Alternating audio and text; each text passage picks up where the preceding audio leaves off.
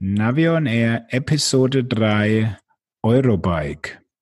Mit Interviews von Ciclo, Garmin, Sigma und Tisi Tahuna. Hier ist eine weitere Ausgabe von Navi on Air, dem Podcast rund um Outdoor-Navigation und smarte Gadgets. Und hier sind eure Moderatoren Thomas Freuzheim von Naviso und der GPS-Radler Matthias Schwind.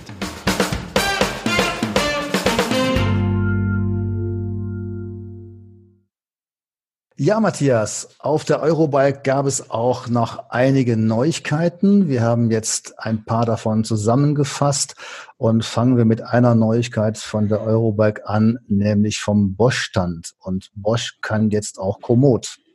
Genau so ist es. Das war also das One More Thing, was Sie auch schon auf der Presseveranstaltung angeteasert haben.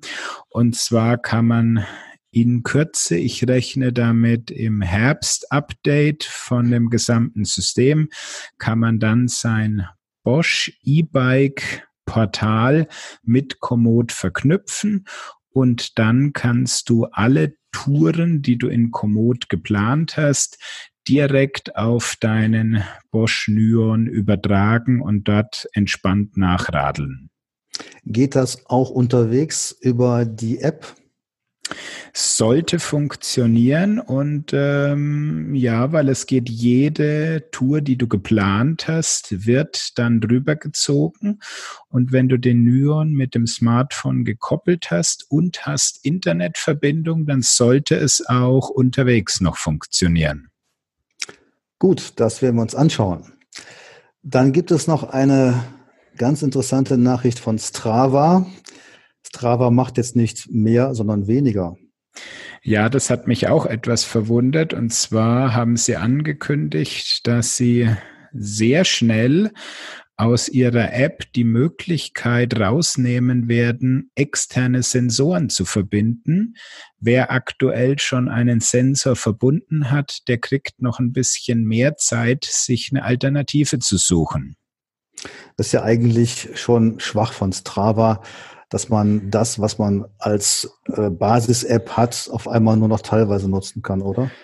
Richtig. Also ich wundere mich da wirklich, wollen Sie uns da irgendwie durch die Blume sagen, dass Sie es nicht schaffen und unfähig sind, das zu programmieren oder stecken da andere Gründe dahinter? Ich meine, für die Radfahrer, da werden die Leute, die intensiver mit Strava arbeiten, die werden eh ziemlich stark auf äh, externe Geräte wie also Wahoo, Sigma, Garmin gehen, die natürlich weiterhin die Daten aufzeichnen können. Aber wenn ich jetzt mal an die ganzen Läufer denke, da sind doch viele unterwegs, die einfach nur mit ihrem Smartphone und einem externen Pulssensor äh, auf die Laufrunde gehen. Das heißt, dass Strava wahrscheinlich sagt, wir konzentrieren uns aufs Datensammeln und überlassen die ganze Hardware-Connectivity anderen. Ja, das ist möglich, dass Strava da mehr Anreiz bietet, doch eine externe Hardware zu kaufen. Mhm. Der spanische Hersteller Tunav ist ja bei uns nicht ganz so bekannt, aber hat jetzt neue Geräte angekündigt, die in Spanien gefertigt werden. Was weißt du denn dazu? Ja, das sind die Trail 2 Modelle, gibt es einmal als Wanderversion und einmal als Bike-Version. Einziger Unterschied ist bei der Bike-Variante ist auf der Rückseite noch eine Halterung für das Fahrrad mit dabei. Ansonsten handelt es sich bei dem Gerät um ein 3,7 Zoll Touchscreen-Navigerät mit vier spannenden Tasten unter dem Display. Da wurde jetzt erstmals umgesetzt, dass du eine spezielle Taste hast, nur um rein und raus zu zoomen. Das Gerät wird schon in Kürze verfügbar sein. Preisvorstellung liegt bei 399 Euro. Klingt interessant. Ich hoffe mal, dass Sie uns auch relativ bald Testmuster zuschicken. Ja, da habe ich gehört, dass schon was aus Spanien unterwegs ist. Schön. Gehen wir über zur Software. Quo Vadis ist ja auch nicht so bekannt als Softwarehersteller wie Basecamp oder Magic Maps. Verbreitet ist es nicht. aber den Insidern ist es bekannt, also eine Software, mit der man planen kann, Daten verwalten kann etc. Da gibt es jetzt eine neue Version Quo Vadis QVX. Nach der QV7-Version, also jetzt der Sprung direkt auf X. Es soll auch kein einfacher Nachfolger sein, sondern eine komplett neu entwickelte Software. Ich habe mal kurz mir ein paar Screenshots angeschaut. Also wer Quo Vadis oder früher noch TTQV kennt, sieht sofort, um was es geht. Und ähm, wo sie deutliche Erweiterungen gemacht haben, ist beim Thema Planung. Auch das ist super interessant. Ähm, ich bin ja seit langem mit Quo Vadis zusammen, habe vor 20 Jahren mal die ersten Versionen ausprobiert und schauen wir das natürlich auch mit großem Interesse an. Genau, eine Sache noch da zu ergänzen. Die Software wird 150 Euro in einer Kaufversion kosten oder es gibt dann auch ein Abo-Modell für 70 Euro pro Jahr wahlweise. Das sind dann also alle Updates innerhalb dieses eines Jahres dabei. Eines hatten wir schon mal angekündigt, nämlich die Komoot Premium Version. Und jetzt hast du erfahren, dass diese Version in Kürze startet und wir wissen jetzt auch den Preis. So ist es, beziehungsweise wenn diese Sendung hier on air ist, dann ist Premium von Komoot schon verfügbar für alle. Und es wird sich wirklich bei 60 Euro pro Jahr bewegen. Hey, ja, auch das wird mal spannend sein, ob die Nutzer, die bis jetzt Komoot für 20 oder 30 Euro als One-Time-Version erwerben konnten, ob die jetzt für 60 Euro pro Jahr umsteigen werden. Richtig, vor allen Dingen, weil es ist ja nur wirklich ein paar mehr Funktionen obendrauf. Und ich meine, wir haben im letzten, einer der letzten Episoden schon mal drüber gesprochen es ist am Ende noch das, die eigenen Ordner, also eigene Collections. Es sind die Karten, die ein bisschen optisch aufgepimpt sind. Alles andere finde ich jetzt wirklich nicht spannend. Und ob man für diese paar Funktionen wirklich 60 Euro, also 5 Euro im Monat bereit ist zu zahlen, da bin ich wirklich mal sehr gespannt. Wir werden mal Markus Hallermann fragen. Ich werde ihn demnächst sehen und bin mal gespannt, ob er mir schon da einige Nutzerzahlen berichten kann. Ja, gehen wir doch mal zur Eurobike. Wir waren ja ganz fleißig auf der Messe und haben uns mit einigen Kollegen getroffen. Als ersten haben wir die Kollegen von Ciclo besucht und haben uns den neuen Navic 400 vorstellen lassen. Wir sind hier auf der Eurobike jetzt am Ciclo-Stand und bei uns ist Thomas Reifschläger, Marketing Manager von Ciclo. Und es geht natürlich um den neuen Navic 400. Hallo Thomas. Hallo. Thomas, wir haben gestern uns schon mal die ersten Exemplare angeschaut. Es sind ja noch einige Softwareverbesserungen zu erwarten, aber ein funktionsfähiges Muster kann man schon mal anschauen und da fällt zunächst auf, dass diese ganzen Funktionen stark einem Falkgerät ähneln. Ja. Ähm, die Basisentwicklung kommt von Falk, ist von Falk entwickelt worden, das Gerät, beziehungsweise von, äh, von dem Hersteller, der früher für Falk die Geräte entwickelt hat. Ähm, wir haben die Software aber nochmal komplett überarbeitet, ähm, um die einfach wieder ein bisschen mehr an die Radbedürfnisse anzupassen. Wirklich an zwei Bedürfnisszenarien, an Outdoor und an Rad, ähm, dass da so, so einfach wie möglich navigiert werden kann. Ähm, es sind ja doch eine Menge Funktionen drin. Er hat mir eben erzählt, dass das Ganze reduziert worden ist. Was habt ihr denn da rausgenommen? Wir haben zum Beispiel Geocaching-Funktionen entfernt. Ähm, wir haben die, die einzelne Software-Bausteine reduziert, dass man nicht mehr so viel einstellen kann ähm, und auch die, die Display-Konfiguration nochmal nachverbessert. Kommen wir mal zum Display. Dieses große Display ist ja wunderbar. Es muss natürlich auch seine Fähigkeit beweisen, in der Sonne einen guten Kontrast zu liefern. Da haben wir einmal mit einer transflektiven Folie gearbeitet, so wie es ein, ein Systemstandard ist, haben aber auch sonst auf sehr viel Weißflächen ge, gesetzt, hohe Kontrastwerte überall in der Software eingesetzt, ähm, dass es auch unterwegs sehr gut äh, ablesbar ist. Wir haben es mal in der Sonne getestet und mit anderen Geräten verglichen. Da muss man natürlich sagen, dass es mit teureren Geräten so nicht mithalten kann.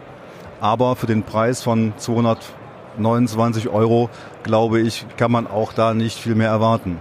Ja, das war, war auch genauso unser Ziel, dass wir eine Preisklasse schaffen, die für jeden erschwinglich ist. Und dass ich nicht wieder für ein Navi 500, 600 Euro ausgeben kann oder, oder, oder ausgeben muss, ähm, aber trotzdem halt ein adäquates Gerät am Lenker habe, ohne auch auf dann irgendwie Größe verzichten zu müssen. Was war der Grund für ein resistives Touchscreen? Ähm, die Einfachkeit der Bedienung, dass ich es primär auch besser mit Handschuhen bedienen kann als einen kapazitiven Screen und dass er auch ein bisschen widerstandsfähiger ist, dass ich halt nicht diese Glasproblematik habe, wie bei, wie bei Smartphones zum Beispiel. Komme ich zum Thema Karten. Was wird denn bei dem Gerät mitgeliefert an Kartenumfang? Direkt bei der Auslieferung ist komplett Westeuropa drin, sprich alles, was zwischen Dänemark und Italien liegt und zwischen Deutschland und Spanien. Ähm, es lässt sich aber der komplette Kartenumfang der Welt abbilden. Ich kann das Gerät am PC anstecken und über eine PC-Software ähm, eine zusätzliche SD-Karte mit allen Karten, die ich so für, für meine Bedürfnisse haben will, bespielen. Von wem kommen die Karten? Kann man das verraten? Die Karten ist eine Basis aus OSM-Karten mit äh, Falk Topomaps drüber und äh, Kompass-Höhenlinien. Okay, super. Also Höhenlinien werden auch auf der Karte angezeigt. Genau. Ist dann somit auch für, für einen Wandereinsatz geeignet, ähm, dass ich es halt auch da hernehmen kann, wenn ich mit einem Mountainbike unterwegs bin und dann zum Beispiel die letzte Strecke nochmal wandern will oder halt gleich mit dem Gerät loswandern will. Ähm, die ganzen Karten liegen im internen Speicher. Gibt es die Möglichkeit, dass ich noch, wenn ich, wie du gesagt hast, äh, über die Software Zusatzkarten ähm, installieren möchte, dass ich die noch draufkriege mit SD-Karte oder irgendwas? Kann, kann das Gerät, wie gesagt, mit einer SD-Karte erweitern bis 128 GB. Ähm, intern ist der Speicher bei äh, 8 GB. Da passt ja schon Westeuropa drauf. Dann kann ich auf die SD-Karte, naja, die Nordhalbkugel oder die Südhalbkugel muss ich dann vielleicht unterteilen, aber das sollte auf jeden Fall passen. Wie kommen die Touren aufs Gerät? Die Touren können äh, über einen relativ einfachen Weg aufs Gerät aufgespielt werden. Ähm, ich stöpsel das Gerät über Micro-USB an einen Mac oder an einen PC an und dort wird es wie als Laufwerk erkannt. Da lege ich dann eine GPX-Datei ab, die ich mir vorher erstellt habe aus meiner persönlichen Lieblingsplanungssoftware, ob das unsere ist oder ob das ein Drittanbieter ist und kann die da am Gerät einfach ablegen und die werden dann vom Gerät aufgerufen, ähm, weil es dann über eine Formaterkennung läuft. Viele Hersteller arbeiten ja mit Portalen zusammen wie Komoot.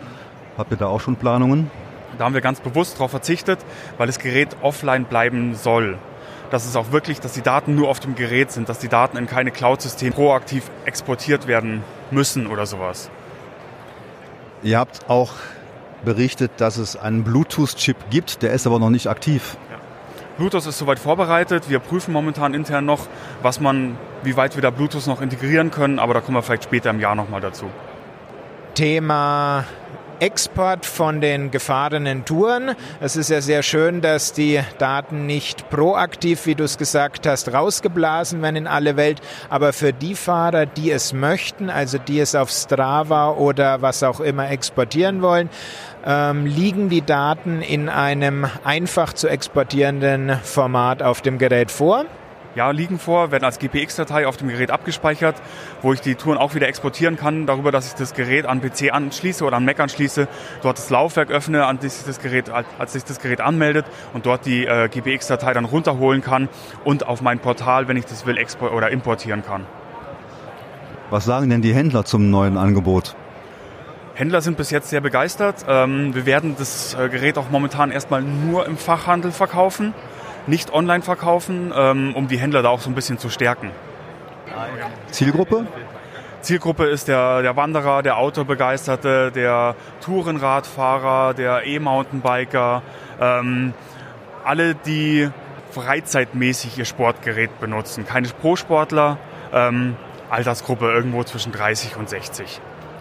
Zur Fahrradhalterung? Fahrradhalterung ist eine Vorfahrradhalterung oder eine Vorlenkerhalterung, dass das Gerät praktisch nur einen, einen Zentimeter circa am, am, am Lenker braucht und dann das Gerät aber vor, der, vor dem Lenker schwebt sozusagen. Ist integriert im Lieferumfang? Die ist im Lieferumfang halten. Es kann aber auch zusätzlich noch eine richtige Lenkerhalterung gekauft werden, wo ich es dann eben auf der Lenkerstange äh, montiere oder auf dem Vorbau kostet im äh, Zubehörhandel 9,99 Euro. Ja, ich glaube, das war's. Wir sagen herzlichen Dank, Thomas, für das Gespräch. Vielen Dank auch. Danke dir. Jo, soweit der Thomas Reibschläger. Was sagt Thomas Freuzheim zu dem neuen Gerät? Ich finde es schon sehr interessant. 4 Zoll wird mit Sicherheit am Markt gut ankommen. Ich finde es auch interessant, dass man jetzt mal kein Connectivity-zentriertes Gerät hat, also ein Gerät, was eben noch kein Bluetooth hat und kein Komoot kann und nicht können soll, was kein Geocaching kann, was glaube ich kein großer Verlust ist. Also ich glaube schon, dass es ganz gut ankommen wird. Das sehe ich auch. Die reinen technischen Daten sind sehr vielversprechend. Man muss hier wirklich schauen, ob für diesen Preis ein 4 Zoll Display in guter Qualität möglich war, weil ähm, wir wissen ja, das teuerste Bauteil an so einem Navigerät ist das Display. Genau, und da muss man ja ganz klar sagen, ähm, da dürfen wir nicht zu viel erwarten, das haben wir ja auch schon gesehen. Da wird es wirklich darauf ankommen, ob die Kunden mit diesem Display so leben können. Da sind wir mal auf die Rückläufe unserer Kunden auch gespannt. So ist es. Und was wir ja im Nachgang von dem Interview gehört haben, sollen die Testgeräte Ende September, Anfang Oktober rausgehen. Ich wollte dich gerade schon fragen, ob du schon eins hast. Nein, noch ist es nicht bei mir angekommen. okay, ich habe auch noch keins. Dann kommen wir zum nächsten Interview.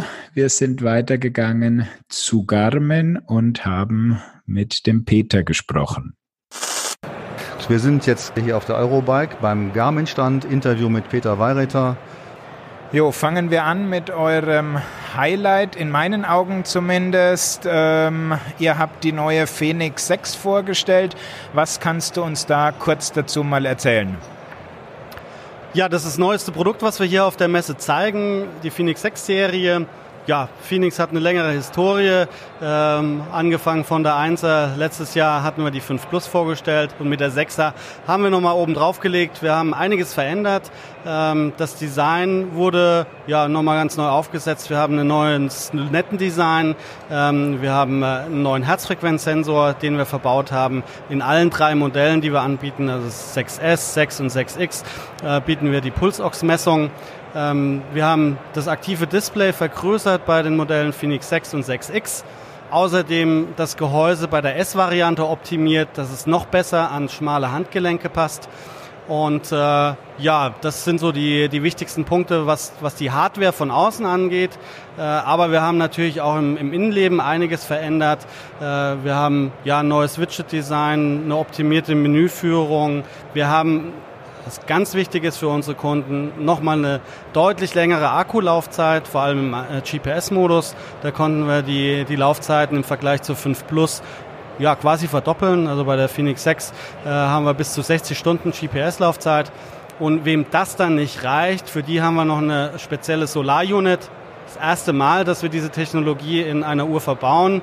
Ähm, bei der Phoenix 6 Solar ähm, haben wir ein Gorilla Glas mit einer äh, Solarladelinse integriert und darüber haben wir nochmal eine Verlängerung um 10% der, der Akkulaufzeit.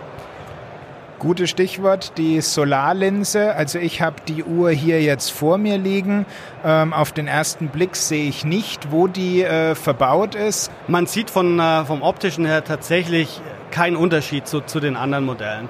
Äh, wir haben Indikatoren integriert, um äh, zu wissen, ob die Uhr geladen wird, ob sie nicht geladen wird. Man kriegt auch eine Information über die letzten Stunden, ähm, wie man im, im, Sonnenlicht draußen war oder nicht. Äh, wir haben auch hier Empfehlungen, äh, wie lange man im, äh, im, Sonnenlicht unterwegs sein sollte, damit man die volle Zusatzladung bekommt.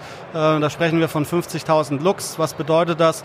Äh, ein blauer Himmel mit Sonnenschein hat ca. 100.000 Lux. Ähm, ein völlig bewölkter Himmel da liegen wir ungefähr bei 20.000 Lux. Heißt also, wenn ich draußen unterwegs bin mit einem leicht bewölkten Himmel, ähm, habe ich dann bei der 6X eine, eine Akkuverlängerung von, von sechs Stunden im, im GPS-Modus. Und ähm, ja, das Display insgesamt ja, bietet einfach diese Solarladefunktionalität. Wunderbar, spannend, dass man also auf den ersten Blick nicht sieht und das mit der Solarladung würde ich sagen, Thomas, das testen wir dann mal in einem ausführlichen Praxistest. Wann wird denn die Uhr lieferbar sein? Also insbesondere auch das Solarmodell, kommt es gleichzeitig mit den anderen Uhren? Letzten Donnerstag äh, haben wir die Modelle vorgestellt und äh, ja, die ersten Händler von uns hatten die Units auch schon äh, auf Lager. Heißt also, die ersten Kunden sind schon draußen unterwegs und testen die, die tollen neuen Funktionalitäten bei, bei unseren Uhren. Peter, ihr habt als Highlights zur Eurobike den Edge 830 und den Edge 530. Wenn man jetzt den Trend zum Touchscreen sieht und betrachtet, dass der Edge 830 100 Euro teurer ist als der 530er, was macht es eigentlich Sinn für einen Kunden den 530er anzuschaffen? Das ist eine ganz interessante Frage. Ich persönlich tendiere auch zu einem Touchscreen. Allerdings gibt es doch richtig viele Kunden, äh, die das Produkt lieber beim, mit den Tasten bedienen. Also ich hatte heute äh, einige schon bei uns am Stand, äh, die zu mir gesagt haben, also Touchscreen, das brauche ich nicht. Mir, mir reichen die Tasten, rumwischen möchte ich sowieso nicht. Und da habe ich einen Druckpunkt und das ist absolut ausreichend für mich. Ihr habt einige neue Funktionen verbaut beim Edge 830. Das Wichtigste, glaube ich, ist der schnellere Prozessor allerdings. Und das macht sich ja schon bemerkbar. Wir konnten das schon mal prüfen. Die Karte läuft wirklich schneller, die Funktionen gehen besser. Ja, also das eine hast du tatsächlich schon angesprochen. Schnellerer Prozessor, schnellere Routenberechnung. Das ist eine. Da sind wir einfach deutlich besser als die Vorgängermodelle. Aber wir haben auch versucht, äh, diesmal nicht nur die Rennradfahrer mit speziellen Trainingsfunktionen äh, zu adressieren. Da haben wir auch ein paar Neuheiten mit drin. Aber diesmal wollten wir auch speziell den, den Mountainbike-Fahrer mit ein paar äh, Sonderfunktionalitäten überzeugen. Und da haben wir coole Funktionen wie Grid, Flow oder äh, ja, äh, Sprungzeiten mit in das Produkt integriert. Der Mountainbiker fährt also eine Strecke und danach bekommt er eine Garmin-Analyse seines Trails. Kann er das wirklich nachher in einer Karte zum Beispiel umsetzen? Also er sieht in seiner Auswertung tatsächlich eine Analyse seiner gefahrenen Strecke. Also der Trail, wie äh, anspruchsvoll der Trail auf der einen Seite war, also wirklich ein objektiver Wert. Und auf der anderen Seite kriegt er eine Information, wie gut ist er auch darunter gefahren. Wie oft hat er gebremst oder ist er da wirklich flüssig runtergefahren. Und da sind natürlich die Geschwindigkeitsinformationen und die Bewegungssensoren im Gerät ganz, ganz wichtig. Stichwort 530 und Edge 830, die sind jetzt beide wieder mit diesen Pins auf der Rückseite ausgestattet. Da gibt es ja schon von euch selbst den zusätzlichen Powerpack, mit dem man, na, ich sag mal, die Laufzeit ungefähr verdoppeln kann. Allerdings äh, wurde ja schon seit Erscheinen des Edge 1030, wo die Pins das erste Mal aufkamen, angekündigt, dass da noch mehr möglich ist. Kannst du uns da schon was dazu sagen? Du hast völlig recht, die Pins sind nicht nur äh, für eine Ladefunktionalität, sondern man kann diese Pins auch zu einem Datenaustausch nutzen. Und äh, ja, wenn man sich dann überlegt, für was könnte das sinnvoll sein, dann kommt das Thema ähm, E-Bike natürlich in, äh, in alle unsere Köpfe. Und äh, da sind wir auch dran. Ich kann euch jetzt äh, kein, äh, keine Versprechungen machen, wann was verfügbar sein wird, aber wir haben die ersten E-Bike-Kooperationen bisher ähm, auf einer Wireless-Basis, aber äh, es gibt diverse Gespräche mit äh, Fahrradherstellern und Motorenherstellern, ähm, um da auch äh, ja, den Edge zukünftig besser in das äh, E-Bike-Ökosystem zu integrieren. Und ich bin mir sicher, dass wir, wenn wir nächstes Jahr hier sitzen, äh, da deutlich konkreter werden können. Wunderbar. Also es geht nach der Shimano und der Specialized Turbo Levo Integration noch weiter. Peter, leidiges Thema Garmin Basecamp. Die Software, die jahrelang schon eingesetzt wird, wird seit einigen Jahren nicht mehr weiterentwickelt. Gibt es Hoffnungen? Für Basecamp möchte ich hier keine Hoffnungen wecken. Wie du schon richtig sagst, es gab in den letzten Jahren nur noch ein paar Bugfixes und keine Weiterentwicklung. Und das ist auch für die nächsten Jahre nicht zu erwarten. Wir haben andere Softwareplattformen, ähm, die aktuell im Fokus stehen in der Weiterentwicklung. Wir haben vor ja, einem, einem knappen Jahr die Explore-App auf den Markt gebracht. Das äh, resultiert auf äh, einer Softwareversion von unseren InReach-Geräten, ähm, die wir mit unserer Satellitenkommunikation ähm, ja, vor einigen Jahren mit an Bord genommen haben. Und da liegt auch der aktuelle Fokus, die Weiterentwicklung dieser InReach-Plattform. Und da werden wir auch in den nächsten Jahren Weiterentwicklungen sehen. Konkret kann ich euch da auch noch keine Versprechungen machen, welche Funktionen wann kommen werden. Ähm, aber Basecamp wird nach wie vor zur Verfügung stehen für, für Kunden, die äh, sehr detailliert selber planen wollen und das funktioniert auch nach wie vor super, ähm, bin ich davon überzeugt. Ähm, aber die Weiterentwicklung erfolgt in, in der Explore App. Jetzt gibt es ja einige Leute, die sagen, Garmin bringt gerne neue Geräte raus, also auch den GPS Map 66i mit InReach-Funktionen. Und In der Hardware scheint es zu laufen, aber bei der Software sieht man, dass vielleicht andere Geschäftsbereiche im Fokus stehen. Wenn man mal die Betriebszahlen sieht, dann merkt man, dass Aviation und Marine jetzt bei Garmin eine ganz große Rolle spielen. Und da kommt so ein bisschen der Verdacht auf, dass die Entwicklerkapazitäten vielleicht mehr dahin gehen. Nein, das, da, da, kann ich ganz klar widersprechen. Ähm, es sind tatsächlich sehr lokale Unterschiede, welche Bedeutung unterschiedliche Produktsegmente haben. Im amerikanischen Raum äh, ist das Thema Aviation und Marine extrem wichtig und auch wenn man sich die, äh, die Halbjahreszahlen von Garmin anguckt, sieht man, wie positiv da die Entwicklungen waren. Aber auf der anderen Seite entwickeln wir uns genauso positiv im Bereich Fitness, wo die ganzen Fahrradcomputer äh, mit reinfallen, aber auch Outdoor, äh, wo das Thema Handheld nach wie vor eine, eine Rolle spielt. Auch das Thema InReach äh, hat eine hohe Priorität, aber auch natürlich äh, unsere Phoenix-Produkte, wo das Thema Karte und auch Navigation ja immer mehr integriert wird und neue Funktionalitäten dazukommen. Und äh, da haben wir auch äh, entsprechende Entwicklungskapazitäten und das wird auch nicht zurückgefahren. Stichwort ähm, Softwarequalität ist äh, gutes Thema. Da hat ja mein Blogger-Kollege Ray Maker vom DC Rainmaker einen stark beachteten Artikel zur doch recht schlechten Softwarequalität einiger Garmin-Produkte geschrieben. Kannst du uns mal was sagen, ob dieser Artikel ähm, im Headquarters auf angekommen ist und ob sich da was tut, also ob das in, äh, insofern ein Weckruf war? Grundsätzlich gibt es einen sehr engen Austausch äh, von Ray und den, den Kollegen in den USA.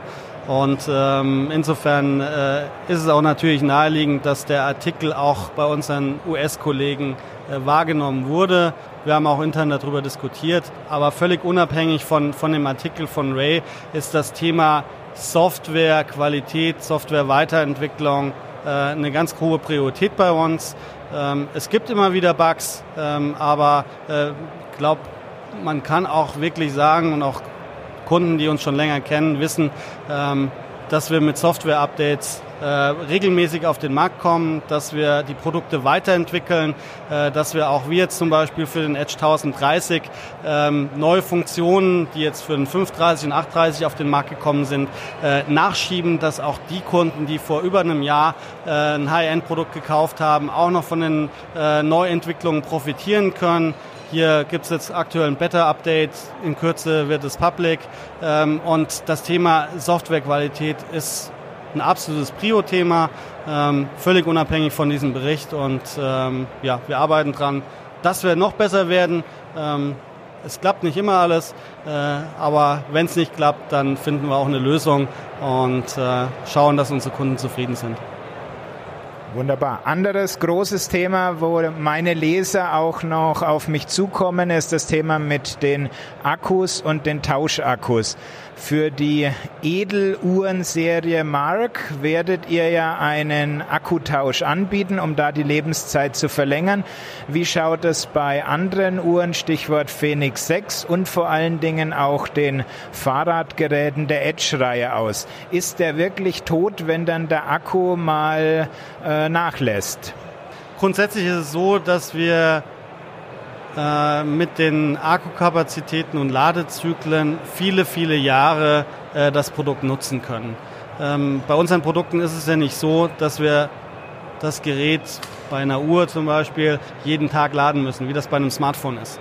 Dadurch äh, verlängert sich auch die Akkulebensdauer um ein Vielfaches im Vergleich ähm, ja, zu dem Beispiel Smartphone.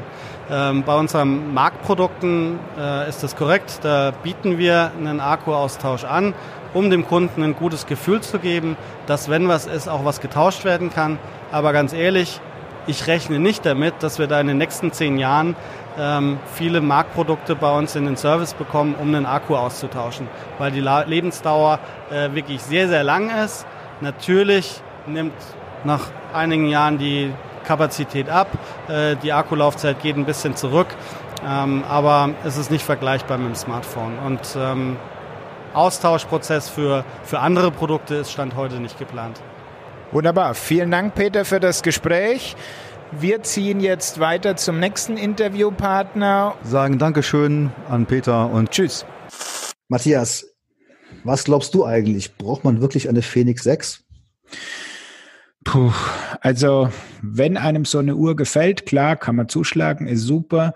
Ansonsten alle, die schon mit ihrer Phoenix 5, Phoenix 5 Plus unterwegs sind, ich sehe keinen Grund hier äh, für ein teures Upgrade und ähm, mehr dazu kann ich sagen, wenn mein Testgerät da ist. Ich habe mich ja mal nach dieser Solargeschichte erkundigt, aber da ist der ähm, Lagerbestand aktuell noch ziemlich klein, also ich muss noch ein bisschen warten.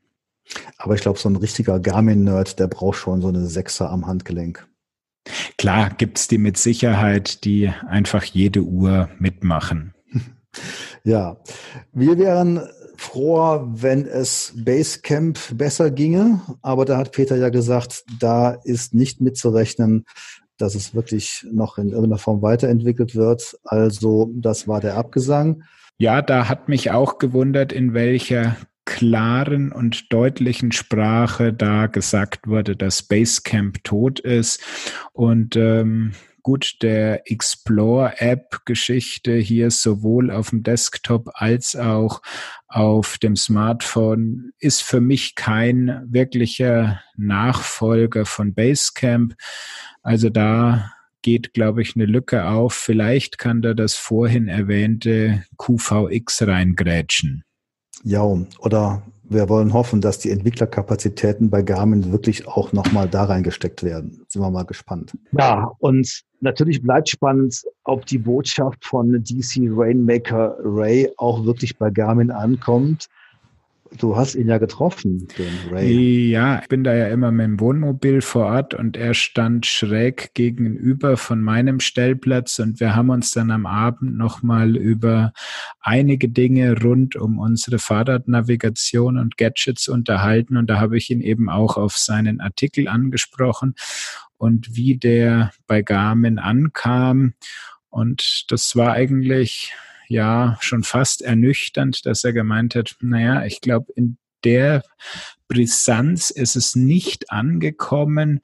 Und er ist der Meinung, wenn sich da was tut, dann ist es noch ein sehr langer Weg für die Garmin Softwareabteilung. Dann warten wir mal auf den positiven Artikel von Ray. Nächste Station auf der Eurobike hat uns zu Sigma geführt. Da hatten wir gleich zwei Interviewgäste, aber hört selbst. Wir sind jetzt auf der Eurobike bei Sigma zu Gast. Neben mir sitzt Nasrin Mirshake, Pressesprecherin von Sigma. Hallo Nasrin. Hallo Thomas. Wir haben natürlich mitbekommen, dass ihr neue Smartwatches habt. Deswegen sind wir unter anderem auch hier die ID3 und die ID3. Kannst du uns mal kurz die Hauptfeatures vorstellen? Das ist äh, die ID3, unsere neue Multisportuhr. Die ähm, hat eigentlich alles, was das Multisportlerherz begehrt. Ähm, verschiedene Sportprofile, die schon voreingestellt sind, die sich aber auch individuell anpassen lassen über die Link-App. Das ist ja unsere Standard-App, die mit vielen Geräten kompatibel ist. Darüber lassen sich die Trainingsansichten frei konfigurieren. Ähm, wir haben eine Track-Navigation mit dabei über GPS, eine ähm, Pulsmessung am Handgelenk. Smart Notifications sind dabei und auch ein Crash Alert. Das heißt, wenn man unterwegs mal einen Unfall hat, ähm, schickt das Gerät an die hinterlegte Notfallkontakt eine kurze Nachricht darüber. Das waren jetzt schon eine ganze Menge Funktionen, aber ich glaube, es ist ganz spannend, wenn man fragt, wie einfach so ein Gerät zu bedienen ist und wie man zum Beispiel Touren auf so eine Smartwatch bekommt. Also die Uhr ist wirklich denkbar einfach zu bedienen. Ähm, es gibt äh, wenige Menüpunkte, durch die man einfach mit äh, ein paar Tasten sich durchtoggeln kann. Ähm, auch das Unterpunktemenü ist recht überschaubar. Tracks ähm, bekommt man am besten über ähm, die äh, dazugehörige Link-App auf das Gerät. Ich finde sehr spannend, dass man Tracks darstellen kann in zwei verschiedenen Variationen. Auf der einen Seite als Rotkrumenlinie und auf der anderen Seite als Abbiegeinformation. Und dazu habt ihr ja auch eine Kooperation mit Komoot. Genau, durch die Kooperation mit Komoot ist es uns möglich, äh, auf der Uhr Abbiegehinweise darzustellen. Zu uns in die Runde gekommen ist noch der Niklas, auch von Sigma. Und da geht meine Frage wegen der Navigation hin. Also wir haben gerade schon von Nasrin gehört, dass ich den GPX-Track auf die Uhr übertragen kann. Was ist da dann noch alles möglich? Ja, zusätzlich könnt ihr natürlich bei uns im Datacenter Tracks planen und die dann auf die Uhr übertragen. Und wir haben noch eine Kombination mit Komoot auch. Das heißt, auch da habt ihr zwei Möglichkeiten. Die eine ist eben, dass ihr den Komoot-Track runterladet ähm, direkt auf die Uhr, dann braucht ihr euer Smartphone gar nicht dabei. Und wenn ihr dann aber Komoot die App noch zusätzlich laufen lasst im Hintergrund, dann könnt ihr von Komoot auch die Abbiegehinweise auf der Uhr dann sehen. Das heißt, ihr seht normalerweise eure Trainingswerte und wenn dann eben der Abbiegehinweis sich nähert, dann poppt der dann auf der Uhr auf und ihr seht dann eben in 70 Metern rechts abbiegen in die Straße XY. Klingt auf jeden Fall super spannend, weil damit habe ich beide Möglichkeiten. Ich sehe also den Track und kriege eine aktive Benachrichtigung von der Uhr. Wie macht sich die Uhr bemerkbar? Optisch, akustisch? Ähm, akustisch haben wir nicht mit drin, aber sie hat einen Vibrationsmotor. Das heißt, wenn ich die am Handgelenk trage, vibriert sie natürlich. Und wir haben zusätzlich ähm, dieses Smart Light an der Uhr. Das heißt, wir blinken dann einmal mit einem gelben Aufblinken, zeigen wir an, dass ein Abbiegehinweis jetzt äh, sich eben ankündigt. Im Lieferumfang von der Uhr ist ja immer eine Fahrradhalterung. Wie muss ich mir das dann vorstellen? Bleibt die Halterung am Radl oder wird die nur kurz drunter gepackt? Nein, die Halterung bleibt am Fahrrad. Die kann ich mit zwei Kabelbindern auf dem Lenker befestigen und mit einem Gummipad ist das dann auch alles sehr, sehr fest. Ähm, ist ein ganz ja, innovatives System, würde ich das nennen. Wir, wir haben das speziell für die Uhren entwickelt. Eigentlich auch für den Triathlon-Einsatz, dass man die Uhr sehr schnell mit dem Armband in diese Fahrradhalterung ja, quasi einklicken kann. Ähm, man kann die Fahrradhalterung aber auch an einem Vorlenkerhalter montieren oder auch zum Beispiel auf einem Triathlon-Aufsatz. Da gibt es ja so kleine Halter dazwischen.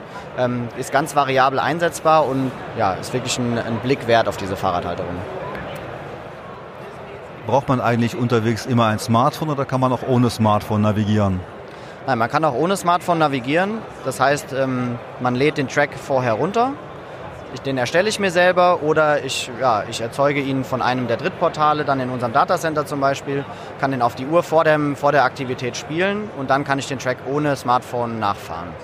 Wir haben gerade erfahren, dass die Uhr auch Geocaching kann. Jawohl, genau. Wir haben eine Kooperation mit geocaching.com. Das heißt, ihr könnt mit eurem Geocache-Account dann mit unserem äh, System auch ja, die ganzen eure Cache synchronisieren. Das heißt, ihr legt in eurem Geocaching-Account die in eine Liste könnt ihr auf die Uhr synchronisieren und dann könnt ihr quasi auch das Smartphone in die Tasche packen, seht dann eure Caches auf der Uhr und könnt dann auf der Uhr cachen gehen. Das heißt, ihr seht dann den Pfeil, die Pfeilnavigation zum Cache und die Distanz zum Cache, könnt dann die Caches loggen. Das Ganze funktioniert aber dann wahrscheinlich nur mit einem Geocaching Premium Account, oder? Genau, den braucht man. Ja, äh, wir haben in unserem Lieferumfang ist eine, ein Gutschein auch dabei für den ersten Monat, wenn man den einfach mal testen möchte, ob das was für jemand ist.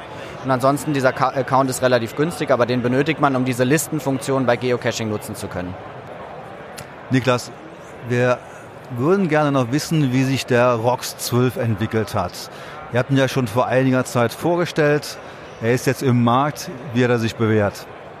Ja, eigentlich sehr gut. Also ähm, ja, das Ding läuft stabil, es verkauft sich auch ganz gut. Wir haben natürlich eine große Konkurrenz auf dem Markt. Da muss man erstmal natürlich ein bisschen Marktanteile quasi zurückgewinnen. Aber ich denke, funktionsseitig äh, sind wir da echt super aufgestellt. Ähm, vor allem haben wir jetzt inzwischen auch eine E-Bike-Integration beim ROX 12. Das heißt, E-Bike-Werte, zum Beispiel von Shimano, kann ich jetzt anzeigen. Also meine Reichweite, mein Batteriestatus äh, etc. Und das ist natürlich schon ein ganz schöner Schritt, weil der E-Bike-Markt ist für uns natürlich auch sehr interessant. Und dementsprechend ist der ROX 12 da jetzt super aufgestellt. Ähm, ja, und ansonsten, ja, wir, wir, das Produkt wird weiter geserviced, ne? also ganz normal. Wir, wir schießen immer wieder ein paar Updates raus, um noch ein paar neue Funktionen mit reinzubringen. Dropbox ist jetzt mit drin, dass ich eine Dropbox-Integration habe.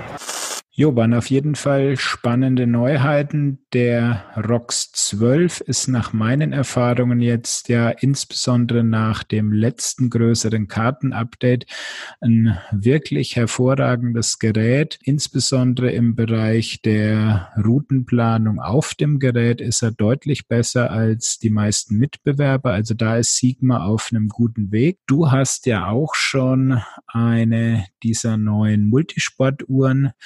Ist da dein erster Erfahrungsbericht nach den paar Wochen jetzt? Ich habe eine Sigma ID Free mitgenommen zu kleinen, kurzen Wanderungen. kann also noch nicht allzu viel sagen, aber ich fand die Track-Navigation war gut. Man konnte sich damit ganz gut orientieren und die Uhr hatte auch eine relativ gute Laufzeit von, ich sag mal, acht Stunden, also ganz okay. Was natürlich für die Orientierung nicht ganz so praktisch ist, ist, dass man das Display nicht bewegen kann. Großartig rein, raus zu bewegen ist damit natürlich nicht möglich, aber das kann man davon auch nicht erwarten. Also erster Eindruck gut. Genau, vor allen Dingen Hintergrund äh, 160 Euro ist es eine ganz andere Hausnummer. Auf jeden Fall. Und zum Schluss warst du ja noch bei Tisi Tahuna und hast den Matthias getroffen. Dann hören wir da jetzt mal rein. Jetzt sind wir am Tisi Tahuna Stand. Neben mir steht Matthias Arnold, Business Manager von Tisi Tahuna. Hallo Matthias. Hallo. Wir haben jetzt kein neues Tisi hier, aber zwei neue Smartphone-Halterungen. Ja gut, das Tisi One 4 ist für uns relativ neu am Markt, äh, auch wenn es jetzt keine Eurobike-Neuheit ist. Äh, auf der anderen Seite sehen wir einen immer stärkeren Bedarf an Smartphone-Halterern, wirklich, also Smartphone-Halterern, die das Telefon auch gut halten. Äh, und hier haben wir einfach zwei neue Produkte auf den Markt gebracht, die einerseits den größeren Formfaktor Rechnung tragen, also sprich den immer größer werdenden Handys, äh, und auf der anderen Seite aber auch nochmal das Thema Stabilität mit, ja, mit, mit dem Haltemechanismus und dem Sicherungsmechanismus in der neuen Form unterstützen. Was werden die Kosten? Wir sind im Pricing relativ weit unten bei ich müsste sogar lügen, den Retailpreis bei um die 20 Euro. Wann kommt das neue TZ5? ähm, ich gehe davon aus, dass, das, äh, dass es keinen TZ5 geben wird. Äh, wir sehen ja heute auch in den Produkten den Schwenk zu Tahuna. Äh, und wir werden natürlich äh, auch die Produktserie mit Tahuna erweitern. Äh, arbeiten ja auch sehr intensiv an, an neuen Ideen, neuen Produkten, äh, glauben aber nicht, dass wir das vor nächsten Jahr in den Markt bringen können. Also auf der nächsten Eurobike das sollte uns spätestens gelingen. Danke dir. Die Halterung finde ich absolut, ja, uninteressant, sage ich einfach so offen. Das ist äh, eine Klemmbackenhalterung mit einem Gummilappen, wo man das Telefon noch zusätzlich sichern kann. Überhaupt nicht wirklich spannend. Also da ist die bisherige Tahuna Phone Halterung um Welten besser. Deutlich spannender fand ich schon die Aussage mit dem TZ5 wobei da auch ja klar war, dass es keinen Teasy mehr gibt, wobei das natürlich nur den Namen betrifft. Die ganzen Geräte heißen jetzt Tahuna und die schwenken darauf um. Also insofern wird irgendwie ein Tahuna-Name dann kommen. Genauso ist es. Ähm, genauso sehe ich es auch. Wir wollen jetzt einfach mal warten, wann das neue Tahuna-Gerät kommt, mit welchen Features es ausgestattet ist. Das konnten sie ja jetzt noch nicht bringen, aber ich hoffe mal so, irgendwann im Frühjahr nächsten Jahres wird da vielleicht was zu erwarten sein. Ich glaube auch, das ist eine realistische Einschätzung, dass da was Neues von TC Tahuna kommt. Ja, ich war dann noch bei Brighton. Die Kollegen haben mir dann den Brighton Rider 860 vorgestellt als Testgerät. Es äh, ist ein 2,8 Zoll Display, Farbdisplay und ganz interessant, es hat ein Android-Betriebssystem. Es hat ANT Plus, hat Bluetooth, kann also mit verschiedenen Sensoren gekoppelt werden und enthält als Basiskarte eine OpenStreetMap-Karte, die über WLAN dann mit detaillierten Länderkarten ergänzt werden kann. Und es soll eine komplette Offline-Adressnavigation möglich sein. Und die Kollegen haben sich auch mit Google zusammengetan, denn die POIs, die als Zieleingabe möglich sind, entstammen der Google-Datenbank, wie man mir berichtet hat. Das Gerät soll jetzt auch äh, sozusagen als Weihnachtsgeschenk erhältlich sein nämlich zum Ende des vierten Quartals und zwar zum Preis von 299 Euro. Und ich denke, ja, es ist jetzt nicht ganz so preiswert im Verhältnis zu anderen Geräten. Wird ähm, interessant sein, ob sich das so durchsetzen kann. Auf jeden Fall aber ein sehr interessantes Gerät, was wir, glaube ich, dann mal intensiv unter die Lupe nehmen werden. So sehe ich das auch. Und ähm, ja, Brighton, ich hatte ja schon mal einen der Radsportcomputer im Test, ähm, hat ganz spannende Ansätze. Ich bin auf jeden Fall mal gespannt, wie sie das Thema vollwertige Navigation dann umsetzen. Also da gibt's mit Sicherheit hier im Podcast dann ein Update, wenn wir da ein Testgerät zur Verfügung gestellt bekommen haben. Ja, und damit sind wir schon am Ende von Episode 3. Wir danken fürs Zuhören. Wenn ihr auf iTunes unterwegs seid, lasst uns gerne eine Bewertung da. Ihr könnt uns jetzt auch auf Spotify, Deezer und bei Apple Podcast abonnieren. Und ansonsten sehen wir uns oder hören uns in zwei Wochen wieder zur Episode 4. Und tschüss. Ciao. Sie haben Ihr Ziel erreicht.